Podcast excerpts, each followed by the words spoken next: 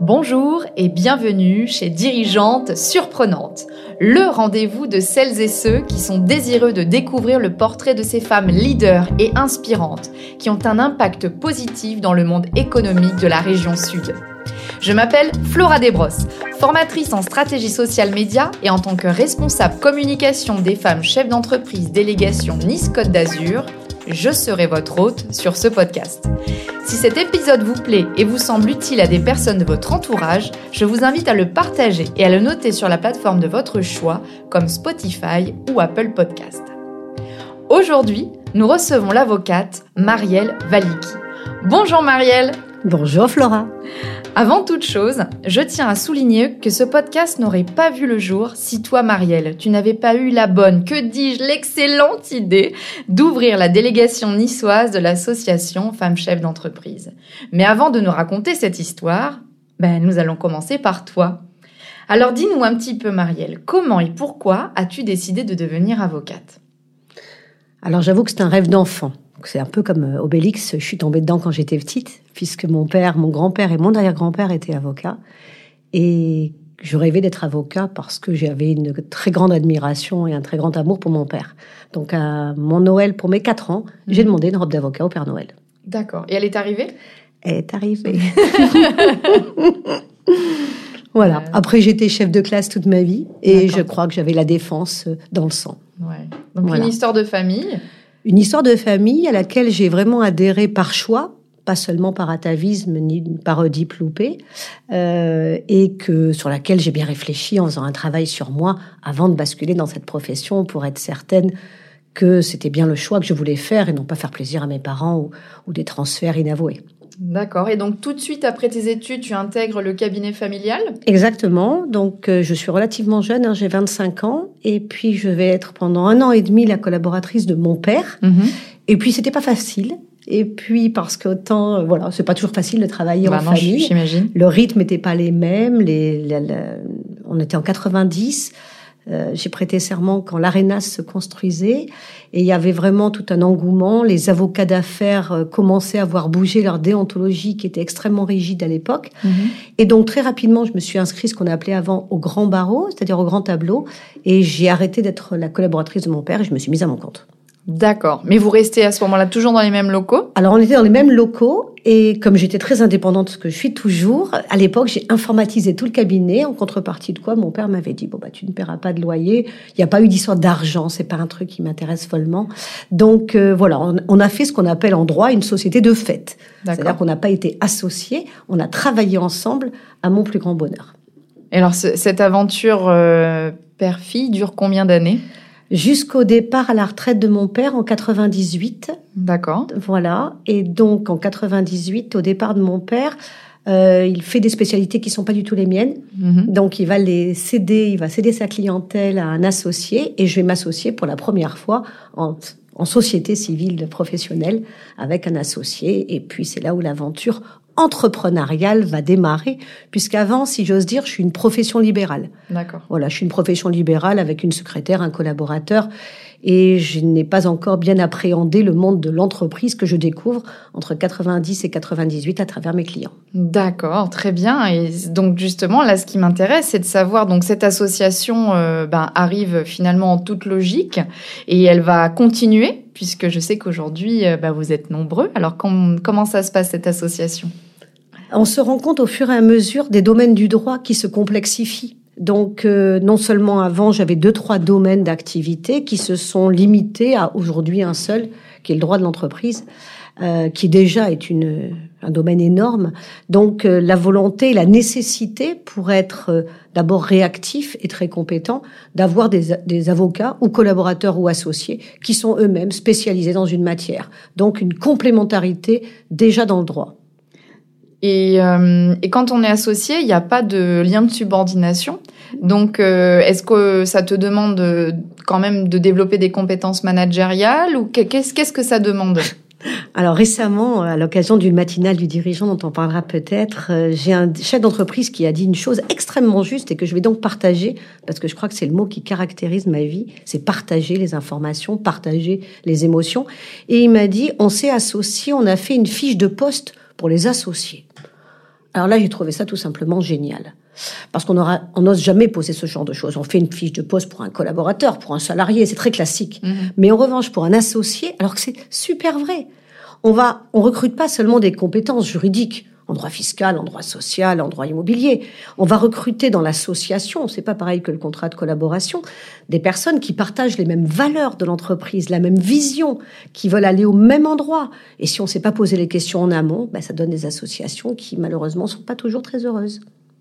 Et euh, je sais de sources sûres que euh, même vous, vous, vous organisez régulièrement des réunions, des montées en compétences tous ensemble avec un coach ou plusieurs pour être sûr que vous soyez toujours alignés justement.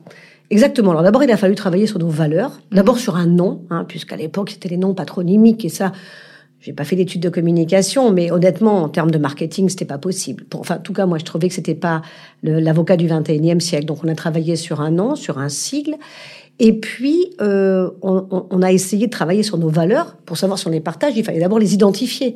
Alors moi, je les sentais intuitivement, mais là aussi, l'intuitif suffit pas. À un moment donné, il faut poser sur le papier et vérifier que c'est bien partagé. Donc, on s'est fait coacher très rapidement. Je crois que le premier coaching, c'était en 2015. D'accord. Enfin, très rapidement. Le temps, voilà, le temps qu'il y ait des prises de conscience, de voir effectivement qu'on avait besoin de se faire accompagner. Mmh. Après les formations, on a une obligation déontologique de se former professionnellement, j'allais dire juridiquement. Mais moi, j'en fais au-delà. Je fais des formations en comptabilité, en gestion, en management pour toutes nos équipes, en communication, et tu le sais. Mmh. Merci euh, pour, euh, pour, pour, ces apports hein, vraiment intéressants parce que c'est vrai que jusque-là, on n'avait pas eu de, de, de, de numéros euh, de reportage avec des associations et avec surtout l'histoire de des associés. Donc merci Marielle. Et alors justement, pour rester toujours dans ton activité d'avocate, ben justement, c'est quoi les principales? Quels sont les, les, les clients dont tu t'occupes? Moi, je n'ai que des entreprises. Voilà, je ne m'occupe que d'entreprises. C'est ce que j'aime. J'aime mmh. les entreprises. Et c'est d'ailleurs pour ça que je me suis inspirée. Moi, mon cabinet aujourd'hui, il est vraiment géré comme une entreprise. Mhm. Alors, on a une action libérale, on ne fait pas d'acte de commerce comme certains commerçants, mais on est géré en termes de management, de finance, de coaching, d'organisation comme une entreprise. Et donc, il a fallu effectivement regarder. Je me suis inspirée de mes clients je me suis aussi inspirée de leurs erreurs pour essayer de ne pas les commettre. Et comme j'ai pas fait d'école de commerce, c'est peut-être mon regret de ne pas avoir appris. Moi, j'ai appris que le droit et à mhm. la faculté de droit. Ben, on apprend le droit, on apprend à raisonner, à rédiger, à rechercher, à restituer. Mais on n'apprend pas le management, ni le marketing, ni la communication, ni les RH. Donc tout ça, je l'ai appris soit par des formations externes, soit par des clients, puisque j'ai fait beaucoup de droit social pendant 25 ans. Donc effectivement, j'ai vu les erreurs qui étaient faites et j'ai essayé, dans la limite du possible, de ne pas les reproduire en interne. Puis tant qu'on est tout petit, c'est relativement facile. Quand on dépasse la dizaine, pour, pour un cabinet d'avocats qui n'a pas été formé à la base dans ce sens-là, sauf les très gros cabinets d'avocats anglo-saxons, bien, il faut apprendre. Donc j'ai appris auprès des professionnels de chacune des spécialités. Alors justement concernant euh, donc ces fameuses euh, donc euh, spécialités entre guillemets, on s'adresse à toi pour quel type de problématique? Alors ça va aller de la création d'une entreprise. Moi, le, enfin le deuxième mot qui caractérise ma vie après partage, mmh. c'est prévention. Voilà, ça pour moi c'est le mot clé. C'est-à-dire que un avocat, il faut le voir en amont. En amont, avant de créer une entreprise, en amont quelque part avant de se marier pour essayer de faire les bons choix, en amont avant de s'associer, en amont quand il y a des difficultés, c'est ce qu'on appelle la prévention des entreprises en difficulté, en amont avant de signer un bail commercial, en amont avant d'acheter un fonds de commerce ou des, ou des titres de société. Voilà, donc le but, ça a été de faire de la pédagogie mm-hmm. pour expliquer qu'un avocat, qui avait pas toujours une image correcte, en tout cas qui n'était pas la mienne. C'était l'avocat pénaliste qui défend les criminels. C'est celui qu'on en voit le plus à la télévision, mais ça correspond bien sûr qu'il y a des avocats pénalistes. Mais moi, je suis vraiment ce qu'on appelle un avocat d'affaires. Donc le but, c'était vraiment de, de, de, de, de faire venir les clients avant qu'ils aient signé quoi que ce soit, pour pouvoir les guider, pour pouvoir les accompagner et les former, pour savoir ce qu'ils doivent signer ou ne pas signer. Donc la création, la transformation d'une entreprise, les contrats d'affaires, Hein, ça peut être un contrat de distribution, ça peut être des concessions, ça peut être tout ce qui est vraiment le conseil autour, les contrats de travail, mais là on, arrive à une autre spécialité qui est le droit du travail. Après, ça va être la cession, la, trans, la transmission des entreprises. Et puis, mais malheureusement, ça peut arriver effectivement. Et depuis quelques années, euh, alors là, c'est une activité que j'ai depuis peu de temps. Euh, puisque je ne pensais pas la faire. Je... Enfin bon, bref, c'est la prévention des entreprises en difficulté. Donc là, on est sur beaucoup de... Euh, depuis, ça s'est accéléré depuis la crise sanitaire, les confinements, les crises économiques. Et là, effectivement, on s'aperçoit que le but, c'est d'essayer de faire comprendre aux chefs d'entreprise de ne pas avoir peur de se placer ce qu'on appelle souvent sous la protection du tribunal de commerce, soit par la conciliation, soit par le mandat ad hoc, soit par des mesures plus douces en cas de difficulté comme la sauvegarde, mais en tout cas d'être en amont pour ne pas arriver quand la situation est ce qu'on appelle définitivement compromise, et là c'est la liquidation judiciaire. Donc ça c'est ce que je fais depuis deux ans et demi de façon extrêmement intense, et j'allais dire malheureusement parce que c'est des clients que j'ai depuis 15, 20, 30 ans qui ont rencontré ces difficultés dans des domaines qui ont été particulièrement touchés, comme l'événementiel, par exemple. Et là, il a fallu faire beaucoup preuve de pédagogie pour leur expliquer qu'il fallait pas avoir peur et que, justement, en faisant cela, en étant en termes de prévention, on allait pouvoir sauver l'entreprise. Les gros groupes le savent les, grandes entreprises, les entreprises cotées savent très bien utiliser ces outils, fabuleux d'ailleurs, hein, mm. que le législateur a créés. Et les TPE, alors que c'est plus pour eux, ont peur de l'utiliser ou ne connaissent pas leur existence. Oui, c'est surtout ça, à mon avis. Donc ça mm. veut dire toute une série de, je dirais, de communication par le biais de différentes associations pour expliquer ce que c'était pour, euh, pour qu'ils aient accès à ça. Bah, merci Marielle pour ce lien tout trouvé. Tu viens de me dire donc qu'il existe des associations pour communiquer sur ces possibilités, les solutions à différentes problématiques que peuvent rencontrer les entreprises. Et donc justement, je sais que tu as toujours eu des engagements associatifs forts. Peux-tu nous en parler? Oui, alors ça aussi, je suis tombée dedans parce que mon père a fait du bénévolat toute sa vie. Alors pas dans du tout dans les mêmes activités que moi. Il s'occupait de Francis Gag, Tante Victorine, les seniors. Moi, j'avoue que c'est toujours mon cœur de métier, les entreprises. Donc euh, un jour, je le dis toujours avec beaucoup de beaucoup d'émotion. Un jour, je lisais la Tribune Côte d'Azur et je vois une photo de Gérard Ruff qui venait de créer Fier Entreprendre. Et je me dis, bon, je le connaissais comme expert comptable, je le connaissais comme expert judiciaire. Et je me dis, mais c'est génial ce qu'a fait cette personne. C'est absolument génial. Et donc, je fais un petit courrier pour savoir si, vous, si vous avez, ils avaient besoin de moi. Et quelques mois après, la directrice a pris contact avec moi, Véronique Pince, et m'a dit, bah, écoutez, si vous voulez être bénévole, parce que je proposais bien sûr mes services tout à fait bénévolement, eh bien, on a, on a besoin de vous. Et donc, c'est là que j'ai découvert Fier Entreprendre, qui est devenu Initiative Nice Côte d'Azur. Et moi, je fais du bénévolat là-bas depuis 1998.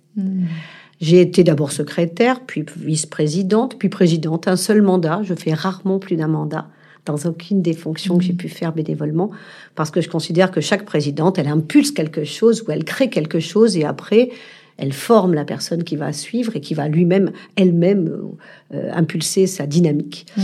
Donc ça a été initiative Nice Côte d'Azur, puisque c'est aujourd'hui une des 210 plateformes, je crois, qui maillent sur tout le territoire français. C'est énorme. Fait de la, du, du, du, conseil pour la création des entreprises avec du prêt à taux zéro, qui est un peu le haut de l'iceberg, et qui va accompagner les entreprises soit à la création, soit au rebond, soit euh, plus exactement à la, à la croissance, et qui va faire des clubs de chez l'entreprise, qui va faire de la formation, tout ça totalement gratuitement. Et donc, on aide à peu près sur le territoire de la métropole Nice-Côte d'Azur 180 entreprises par an. Ouais, c'est fabuleux. Hein. Et là, j'ai appris à travailler à plusieurs. Et là, ça a changé ma vie, à vrai dire. C'est vrai à ce point? Ah, ça a changé ma vie professionnelle. Moi, j'étais une avocate et comme euh, voilà une juriste, hein. mhm. donc je voyais les entreprises à l'aune du droit. Maintenant, quand j'y pense, je trouve ça tellement drôle. Mais je voyais que l'aspect juridique. Aujourd'hui, pour moi, le, droit est un outil de sécurisation. Mhm. Mais c'est plus du tout une fin en soi. Quand on crée une entreprise, et c'est à Fier Entreprendre que j'ai appris ça, ben j'avais autour de la table des experts comptables, des banquiers, des assureurs, des chefs d'entreprise qui validaient dans un comité d'agrément le projet pour savoir si on allait donner les sommes qui étaient demandées. Et là, j'ai appris ce qu'on appelle la pluridisciplinarité. Et ça, ça a été, euh, oui, ça a été quelque chose qui a bouleversé ma vie professionnelle et qui a changé ma façon d'envisager le droit et de l'utiliser, mais dans, voilà, comme un outil et non plus comme une fin en soi, ce qui était un peu mon petit défaut, on va dire, de jeunesse. Donc euh, voilà, là, là, tu comprends que tout est lié. Tout. Et euh, donc, comme tu dis, tu, tu penses en équipe. Mm. Et euh, donc, le, monde associatif te plaît tellement que tu vas commencer à donner de ton temps de plus en plus, euh, tout en travaillant, bien sûr, pour ton propre cabinet dans d'autres associations locales. Mon problème, c'est que j'ai beaucoup d'idées. Donc le truc, c'est qu'il faut les canaliser et puis éliminer les mauvaises et garder les meilleures. Donc en 2000, donc juste après, j'avoue que de 98-2000, beaucoup d'idées. Euh, j'ai créé l'association des avocats d'affaires, là aussi avec les anciens conseils juridiques, puisque nos deux professions avaient fusionné. Moi, je fais des différences euh, des sources de richesse. Et les anciens conseils avaient plein de choses qui étaient fabuleuses, que les avocats ne savaient pas faire, et vice-versa. Et donc, bah, j'ai fait cette association avec Yves Applegame, qui à l'époque était président des, conseils juridiques. Et puis, ça a été toute une succession de choses. Là, toujours un seul mandat. Aujourd'hui, cette association existe toujours. Et on a fait des partenariats avec la Chambre de commerce et de l'industrie pour que les avocats puissent faire de la publicité fonctionnelle et toujours prévention en amont parce qu'il y a notamment un parcours à la CCI qui s'appelle 5 jours pour entreprendre. Et eh bien là, les avocats notamment, via l'ordre des avocats, mais les experts comptables aussi, interviennent pour former les chefs d'entreprise avant qu'ils créent leur entreprise. Et c'est là la plus-value que nous avons. C'est en amont, ça va de soi. Donc effectivement, il y a eu l'association des avocats d'affaires, quelques engagements professionnels pour les avocats. J'ai fait trois mandats à la caisse de retraite, qui s'appelle la CNBF, et deux mandats au Conseil national des barreaux, qui est l'organe qui dirige les avocats à Paris. Donc j'ai passé beaucoup, beaucoup de temps à Paris. J'ai créé mon cabinet secondaire à Paris en 2000, parce que je pensais que là aussi, il fallait absolument avoir... Euh, il y avait des dossiers avec une très grande synergie entre Paris et Nice. Et puis, bah, beaucoup de temps à initiative, enfin, ce qui deviendra initiative. Hein. Et puis, euh, et puis va, va arriver l'entrepreneuriat au féminin dans mes pensées, on va dire. Alors là, donc euh, justement, pour parler donc euh, des FCE, mais avant que ça devienne Nice, tu vas d'abord aller voir Paul Verafinocchi, qui est la présidente à ce moment-là des FCE Cannes. Exactement. Il y a un salon où je suis très attachée, c'est les entrepreneuriales. Je n'ai jamais loupé, je crois, depuis sa création, une seule séance une seule journée des entrepreneuriales. Et chaque année, je voyais ce stand FCE. Au début, ça me parlait pas trop. Et par des affinités corses, je rencontre Paul. Et chaque année, je lui dis, Cannes, c'est vraiment un peu loin pour aller à vos soirées. Quand vous créerez la délégation niçoise, prévenez-moi, j'intégrerai très volontiers. Et chaque année, Paul me disait, bah, écoute, pas encore cette année, mais je vous préviendrai si c'est le cas. Et puis on arrive en 2015 et là, Paul me regarde, trouve d'ailleurs que je suis sûrement stoïque ou insistante. On peut y mettre une qualité ou un défaut. Et puis me dit, bah, écoute, Marielle, ça fait des années que je te vois agir parce qu'elle me connaît sur initiative, sur tout ça. Elle me dit, si tu veux, je t'accompagne et tu crées la délégation de Nice. On est donc en novembre, fin novembre 2015. Je vais me mettre sur un canapé. Je vais commencer à coucher des noms de femmes, euh, de femmes éthiques. D'abord, c'est la première qualité que je mets en avant de femmes euh, dans des domaines d'activité diversifiés, de femmes euh, généreuses, parce qu'il faut falloir partager. Donc ça, c'est aussi un mot. Et de femmes euh, qui ont envie de se former, qui sont toujours en train d'essayer d'éviter d'avoir ce syndrome de l'imposteur qui est terrifiant pour nous, qui manquent cruellement toujours de confiance en elles, tellement dommage avec les compétences qu'elles ont. Enfin bref, je vais aller faire euh, des recherches et créer un premier groupe et on va se retrouver en trois mois à plus de 20. Ah oui, donc ça va très vite. Donc là, on arrive en 2016. Les 20 premiers membres de l'association, donc délégation Nice Côte d'Azur pour les, les, FCE arrivent. Et, euh, et donc là, tu, qu'est-ce que, qu'est-ce que ça te provoque? Parce que vraiment, je pense que en termes d'énergie, c'est assez fou. Parce que moi, chers auditeurs, chères auditrices, j'arrive dans l'association en 2017 et je sens déjà un cœur de groupe et une bienveillance, mais avec un grand B, hein, vraiment assez incroyable. Et tout le monde et bien sûr convaincu que c'est grâce aux petites graines plantées par Marielle que ça perdure encore aujourd'hui.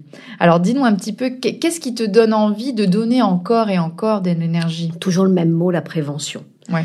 D'abord la prévention, et puis un travail que j'ai fait sur moi, sur le problème de légitimité des femmes, qui me paraît inacceptable, alors qu'elles sont, je trouve que je suis entourée de femmes absolument extraordinaires, euh, toujours en recherche de légitimité, en manque de confiance en elles, de pas oser, de pas penser mériter, même dans les prêts bancaires qu'elles demandent, le taux, le montant est moins important par manque de confiance. C'est culturel.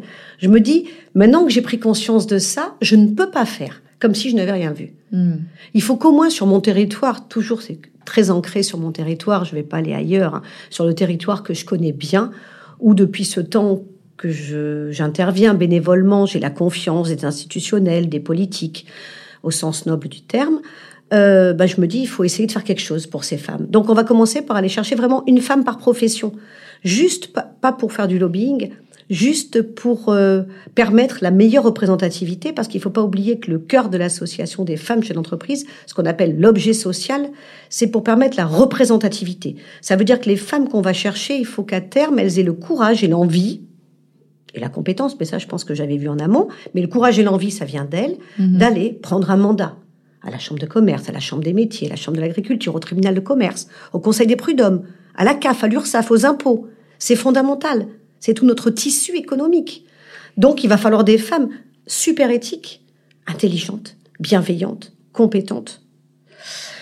Donc c'est pas quelque chose que j'ai pris à la légère, effectivement, parce que j'étais consciente de, ben, de l'impact que ça allait être. C'est malheureux, mais comme disait Simone de Beauvoir, il y aura égalité entre les hommes et les femmes le jour où on mettra une femme incompétente à un poste de pouvoir. on n'y est pas du tout encore. Donc je savais qu'on nous laisserait, qu'on nous ferait aucun cadeau. Donc en amont, là aussi, toujours dans la façon de prévenir les choses, mais j'ai voulu pouvoir me reposer et partager sur des super nanas, chacune dans leur branche d'activité. Voilà, et donc euh, l'aventure continue encore aujourd'hui. Nous allons euh, bientôt avoir d'ailleurs notre soirée de passation de la présidence. Quand vous écouterez cet épisode, à mon avis, euh, Anne Aubert aura déjà pris ses fonctions. Et donc l'aventure continue tu arrives quand même à trouver du temps aussi bien donc pour mener bien sûr euh, les missions euh, que tu euh, dois absolument ben, voilà mettre en place pour tes clients, mais aussi donner du temps pour pour les autres, pour les créateurs d'entreprise, les chefs d'entreprise.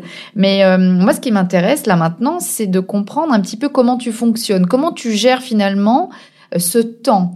Euh, comment euh, comment on arrive? Parce que tu ne tu le dis pas mais pendant ces deux années tu as quand même euh, un mari deux enfants donc il y a voilà qu'est-ce que tu peux nous dire là-dessus?